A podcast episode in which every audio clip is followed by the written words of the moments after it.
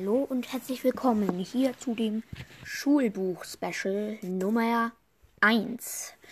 Ja, ähm, das ist quasi was Neues, was ich hier mache und nämlich ist das, da ist eher, also da war es, ähm, Bärenklau vielleicht mal dabei. In der ersten Folge jetzt auf jeden Fall, auf jeden Fall nicht. Und da lese ich quasi einfach immer aus den drei verschiedenen Schulbüchern vor, einfach. Und ja, hört es euch einfach an. Dann kommen wir direkt hier zu dem Buch, um das es heute geht.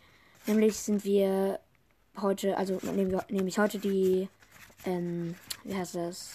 Die fantastischen Tierwesen und wo sie zu finden sind durch. Das ist quasi über die Tiere, die Tierwesen, die es dort gibt. Und ähm, ja, dann gibt, fang, fangen wir an. Ähm, erstmal lese ich mal vor, was so die Ordnung ist, wie, ähm, wie ähm, gefährlich sie sind. Warte, ich mach kurz die Tür zu.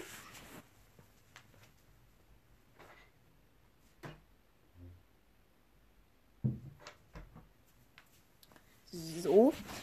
Ähm, Nämlich gibt es erstmal die, der offizielle, die offizielle Klassifizierung durch das Zauberministerium, ZM, ist bei den, wenn es geht um XXXXX, als Zaubertöter bekannt, unmöglich zu bändigen, geschweige denn als Haustier abzurichten. Dann gibt es XXXX, gefährlich, verlangt Fachwissen, Umgang nur entsprechend ausgebildeten Zauberern gestattet. Dann gibt es XXX, von fähigen Zauberern zu bändigen. Dann gibt es XX, harmlos, kann zum Haustier abgerichtet werden und X, langweilig. So. Und dann fangen wir an mit A, Akromantula. ZM-Klassifizierung XXXXX, also als Zaubertöter bekannt. Die Akromantula ist eine monströse achtäugige Riesenspinne, die der menschlichen Sprache mächtig ist. Sie hat ihren Ursprung im dichten Dschungel von Borneo. Auffällige Merkmale sind ihr dichtes schwarzes Haar auf den was? Auffällige Merkmale sind ihr dichtes schwarzes Haar, das den ganzen Leib überwuchert. Die bis zu drei Meter langen Beine, die Klauen, die ganz eigentümlich klicken, wenn die Akumantula erregt oder wütend ist, und schließlich ihr giftiges Sekret. Die Akumantula ist eine Fleischfresserin und bevorzugt große Beutetiere. Ihre Netze spinnt sie als Kuppeln über dem Erdboden. Das Weibchen ist größer als das Männchen und legt in einem Wurf bis zu hundert weiche und weiße Eier, die so groß sind wie Strandbälle. Nach sechs bis acht Wochen Brutzeit schlüpfen die Jungen. Die Abteilung zur Führung und Aufsicht magischer Geschöpfe stuft die Eier der Akumantula als nicht verkäufliche Güter der Klasse A ein. Heißt, Einfuhr oder Verkauf dieser Eier werden mit schweren Strafen gehandelt. Diese Tier, dieses Tierwesen ist vermutlich von Zauberern gezüchtet worden, wahrscheinlich um Behausungen oder Schätze zu bewachen, wie es bei den auf magische Weise geschaffenen Ungeheuern häufig der Fall ist. Trotz ihrer fast menschenähnlichen Intelligenz lässt sich die Akumantula nicht abrichten und stellt eine große Gefahr für Zauberer und Muggel gleichermaßen dar. Gerüchte, wonach sich eine Kolonie von Akumantulas in Schottland niedergelassen habe, wurden bislang nicht bestätigt. So, dann kommen wir zum nächsten Tierwesen, nämlich der Aschwinderin. ZM-Klassifizierung XXX.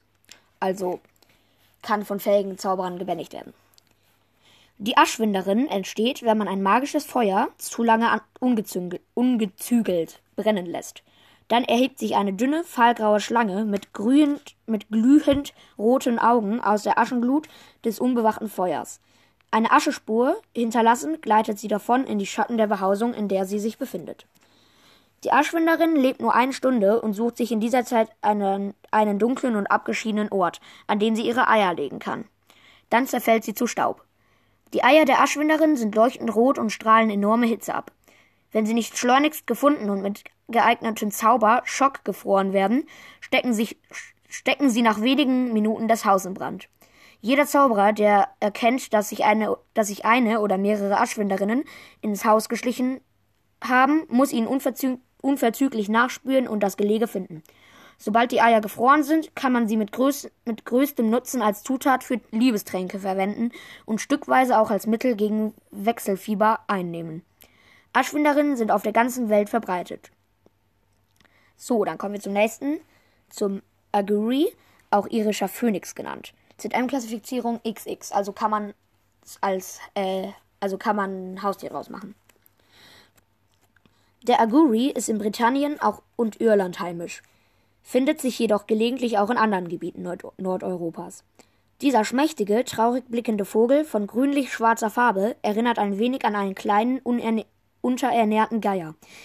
Er ist äußerst scheu, nistet in Dornensträuchern und Gestrüpp, frisst große Insekten und Feen, fliegt nur bei schwerem Regen und hält sich ansonsten in seinem tränenförmigen Nest versteckt.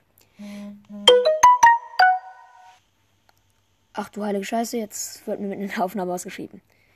Egal, ist nicht schlimm. so, dann. Er, er ist äußerst äh, doch, da war es schon. So. Charakteristisch für den Aguri ist ein tiefes, wummerndes Schreien, von dem man einst glaubte, es würde den Tod ankündigen. Die Zauberer mieden die Aguri-Nester aus Angst, sein herzzerreißendes Geschrei zu hören.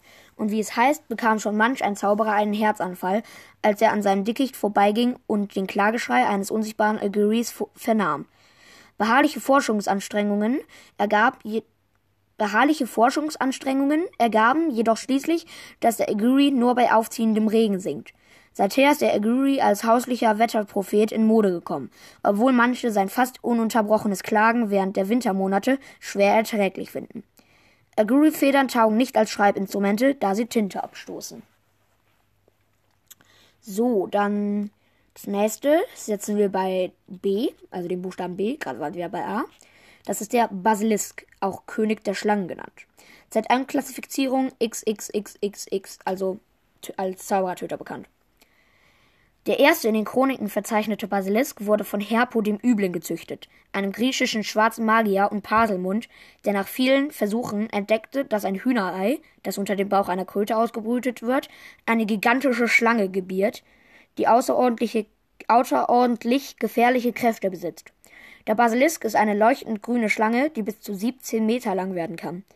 Der männliche, der männliche Basilisk hat einen scharlachroten Federbusch auf dem Kopf. Er hat äußerst giftige Zähne, doch sein gefährlichstes Angriffsmittel ist der Blick seiner großen gelben Augen.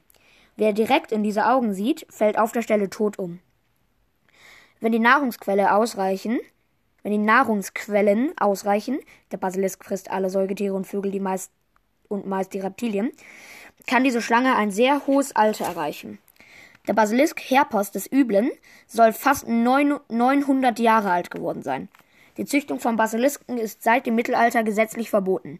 Doch können derlei Praktiken umstandslos verheimlicht werden, indem man das Hühnerei einfach wieder unter der Kröte hervorholt, wenn die Abteilung zur Führung und Aufsicht magischer Geschöpfe einen Inspektor hervorschickt, äh, vorbeischickt.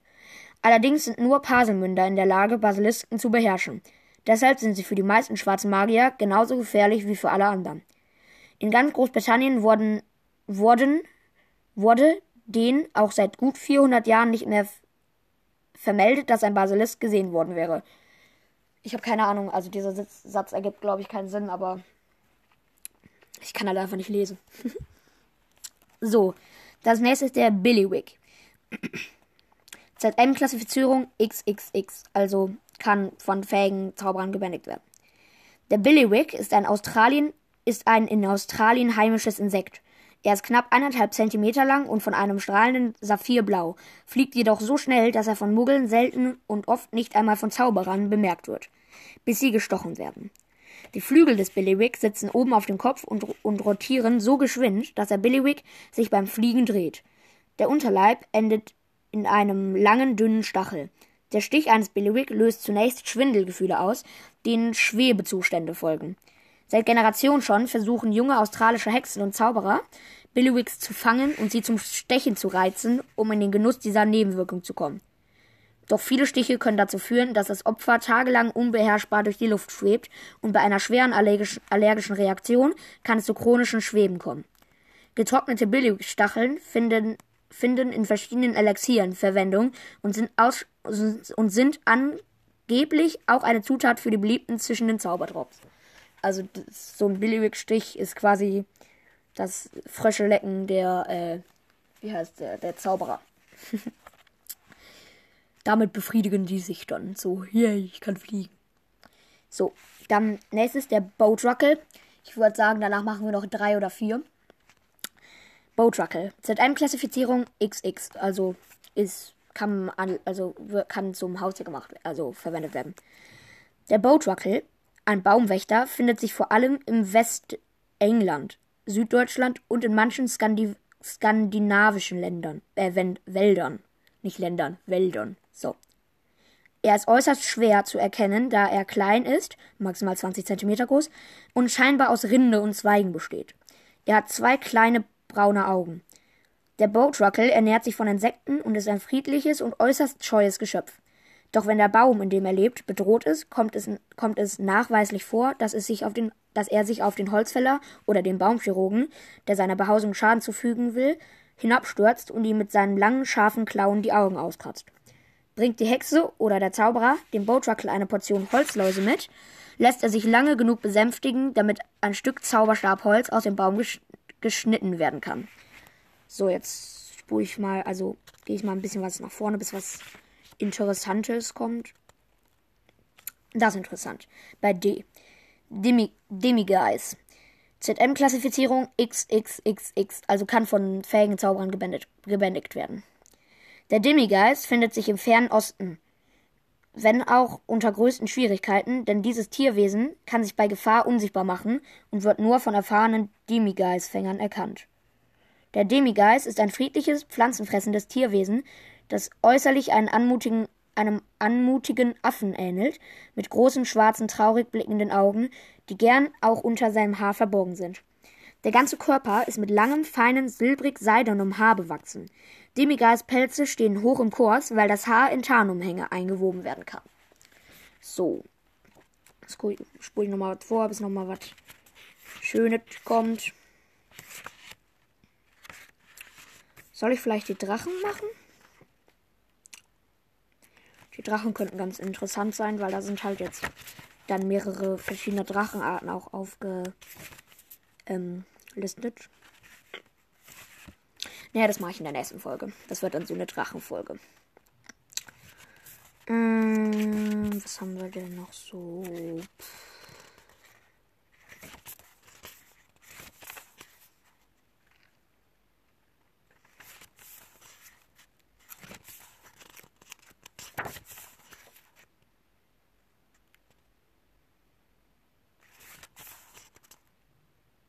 Das ist cool. Kappa. M-Klassifizierung XXXX. Aller Kappa, wenn du den siehst. Kappa. der Kappa ist ein japanischer Wasserdämon, der in flachen Tümpeln und Flüssen haust. Oft hört man, er sehe aus wie ein Affe mit Fischschuppen statt eines Fells. Auf dem Kopf trägt er eine Aushöhlung, in der er Wasser herumträgt. Der Kappa ernährt sich von menschlichem Blut, kann jedoch dazu veranlasst werden, dem bedro der bedrohten Person nichts anzutun, wenn man ihm eine Gurke zuwirft, in der der Name dieser Person eingeritzt ist.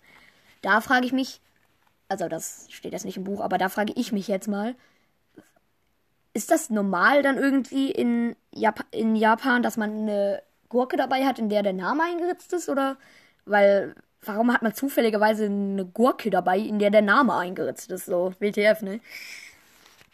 Naja. Ähm, wenn es hart auf hart kommt, sollte der bedrohte Zauberer den Kappa dazu verleiten, sich zu bücken. Dann fließt das Wasser aus der Höhlung seines Kopfes und das beraubt ihm all seiner Kräfte.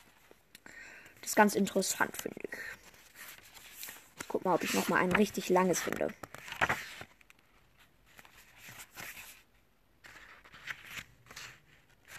Ich könnte das Kelpie machen.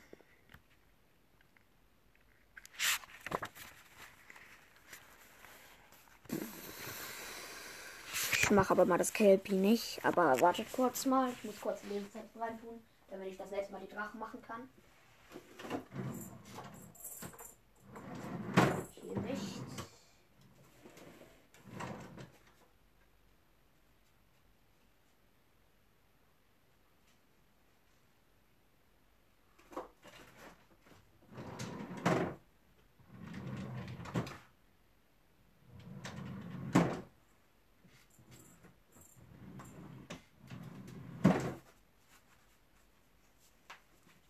Naja, ich finde jetzt gerade keine Post-its, ist aber jetzt nicht schlimm. Dann merke ich mir einfach, wo das war. Und dann kann ich das ja trotzdem irgendwie finden.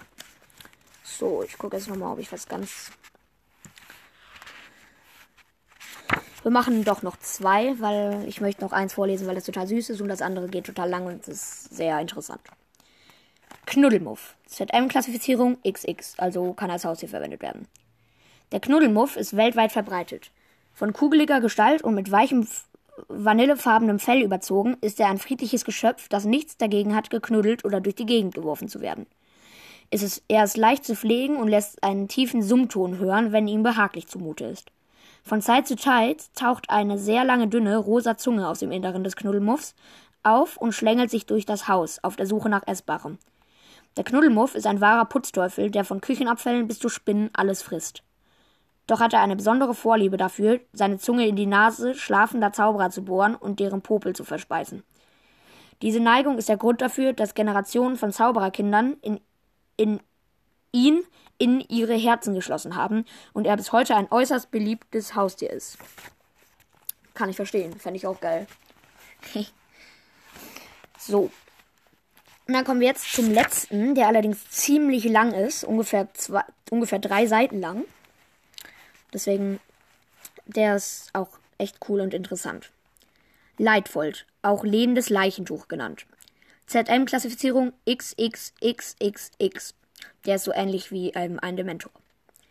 Der Leitfold ist eine zum Glück seltene Kreatur, die nur in tropischen Klimazonen vorkommt. Er ähnelt einem schwarzen Umhang von knapp anderthalb Zentimeter Dicke, mehr wenn er gerade ein Opfer getötet oder und verdaut hat, der des Nachts über dem Boden schwebt. Die früheste Überlieferung beschreiben, beschrei die früheste überlieferte Beschreibung eines Leitwolfs stammt aus der Feder des Zauberers Flavius Belbi, der im Jahre 1782 während seiner Ferien in Papua-Neuguinea das Glück hatte, einen Leitfoldangriff zu überleben. Gegen also das ist jetzt die quasi die Erzählung, also das, was er halt geschrieben hatte, der Typ, der das überlebt hat. Ich zitiere. Gegen ein Uhr nachts endlich war mir ein wenig schläfrig zumute. Da hörte ich ganz in der Nähe ein leises Rascheln. Mir schien es nichts weiter zu sein als das Rascheln der Blätter des Baumes vom, vorm Fenster, und so drehte ich mich auf die andere Seite. Nun fiel mein Blick auf ein unformiges, auf einen unförmigen, schwarzen Schatten, der unter der Tür hindurch in mein Schlafzimmer glitt. Reglos und schon halb im Schlaf suchte ich, suchte ich zu enträtseln, was denn einen solchen Schatten werfen könnte, wo doch nur der Mond hereinschien. Zweifellos machte meine Reglosigkeit den leidvoll glauben, sein vermeintliches Opfer würde schlafen. Zu meinem Entsetzen kroch der Schatten. Ich brauche kurz was, was ich hinter mich tun kann, damit ich mich dran legen kann. So. Zu meinem. Wo? Zu meinem Entsetzen kroch der Schatten nun hoch auf mein Bett, und schon spürte ich sein leichtes Gewicht auf mir liegen. Es erinnerte mich ungemein an einen sich kräuselnden schwarzen Umhang, der mit leicht flatternden Rändern über das Bett an mir hochglitt. Gelähmt vor Angst spürte ich, wie er mich feuchtkalt am Kinn berührte, und im Nu saß ich kerzengerade im Bett. Das etwas, tracht, das etwas trachtete danach, mich zu ersticken. Es, gling, es glitt unerbittlich über meinen Mund und über meine Nase, über mein ganzes Gesicht. Und während ich weiter dagegen ankämpfte, spürte ich doch, wie es mich erbarmung, erbarmungslos immer fester in seine Kälte hüllte. Unfähig, um Hilfe zu rufen, tastete ich nach meinem Zauberstab. Schon war mir schwindlig, da sich etwas wie Siegelsack über mein Gesicht gelegt hatte und ich keine Luft mehr bekam. Und, kein, und ich keine Luft mehr bekam und mit letzter Kraft konzentrierte ich mich auf den Betäubungszauber. Und danach, als der Zauber zwar ein Loch in, den, in die Schlafzimmerdecke riss, das Ungeheuer jedoch nicht bannte, auf den Lähmfluch, der mir ebenfalls keine Linderung verschaffte. Immer noch erbittert kämpfend, rollte ich zur Seite und fiel schwer zu Boden, jetzt zu Gänze in den Leitfold eingehüllt. Ich wusste, dass ich alsbald ohnmächtig werden würde, da ich keine Luft mehr bekam. Verzweifelt sammelte ich den letzten Rest meiner Kräfte, meiner Kräfte. Ich streckte den Zauberstab, von meinem Körper abgewandt, in die tödlichen Falten der Kreatur, rief mir den Tag in Erinnerung, an dem ich zum Vorsitzenden meines örtlichen Koboldsteinclubs gewählt worden war, und führte den Patroneszauber aus. Fast im selben Augenblick spürte ich frische Luft über mein Gesicht wehen. Ich blickte auf und sah, wie die Hörner meines Patrones diesen tödlichen Schatten in die Luft schleuderten. Er flog quer durchs Zimmer und glitt rasch in die Dunkelheit davon. So, jetzt spricht wieder der, ähm, wie heißt der, der Typ da, also der Typ, der das geschrieben hat quasi. Also der, nicht der, der jetzt geschrieben hat, wie er angegriffen wurde, sondern der, der das Buch geschrieben hat halt. Und ja, wie Belby auf so dramatische Weise zeigt, ist der Patronus der einzig bekannte Zauberer, äh, Zauberer, genau. Zauber, so, der den Leitvold abwehrt. Da er zumeist Schlafende überfällt, haben seine Opfer allerdings kaum die Gelegenheit, noch irgendwelche Zauber gegen ihn aufzubieten. Hat der Leitvoll sein Opfer erstickt, verdaut er die Beute unverzüglich noch im Bett. Etwas dicker und fetter geworden, verlässt er dann das Haus, ohne eine Spur von sich oder dem Opfer zu hinterlassen. So.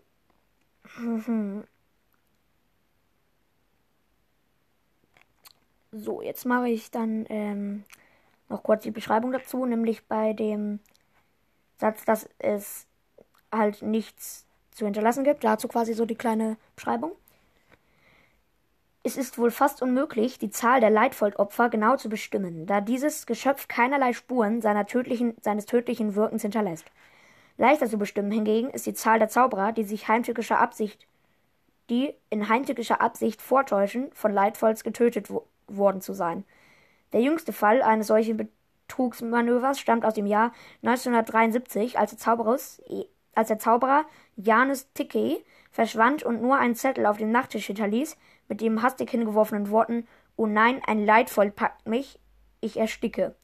Für seine Frau und seine Kinder, angesichts des fleckenlosen leeren Bettes, in dem festen Glauben, eine solche Kreatur habe Janus getötet, begann eine Zeit strenger Trauer, die ein sehr bitteres Ende fand, als man entdeckte, dass Janus acht Meilen mit der Wirtin des grünen Drachen zusammenlebte. So. Ja, jetzt gehe ich kurz mal zurück zu den Drachen. Das ist G, K, E,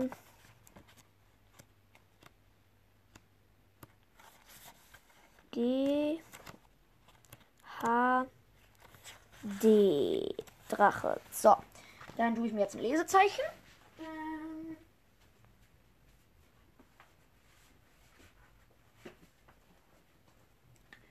So, und tu den zu den anderen Podcast-Sachen kurz mal hin. So. Gut, ähm, ich hoffe, euch hat die Folge gefallen. Das ist jetzt die erste Folge, in der ich mal alleine aufnehme. Wenn wir den Trailer jetzt nicht nehmen. Ähm, und trotzdem hoffe ich natürlich, dass euch die Folge gefallen hat. Wenn ja, folgt dem Podcast. Ähm, hört ihn euch gerne bis zum Ende an. Teilt diesen Podcast mit Freunden, wenn ihr ihn wirklich geil findet. Soll heißen, ja, zeigt anderen Freunden, wie geil dieser Podcast ist. und, ähm, ja. Dann würde ich sagen, war's das hier und ja, ciao. Nochmal ciao. Achso, was ich noch vergessen habe. Ähm, ich werde es in den Tag, in den nächsten Tagen werde ich noch die zwei, also werde ich erst noch den Drachen einmal durchnehmen. Mit ein paar anderen Wesen und dann noch zwei andere Folgen machen oder mehr, in denen ich die anderen Bücher durchnehme, nämlich noch die Märchen von Biedel den Baden und Quidditch im Wandel der Zeiten. Und ähm, ja, das ist das sind dann besondere Folgen. Dazwischendurch werden wahrscheinlich immer mal wieder noch andere Folgen, ganz normale Folgen kommen. Und ja, das ist so das, was es war. Und jetzt aber wirklich. Ciao!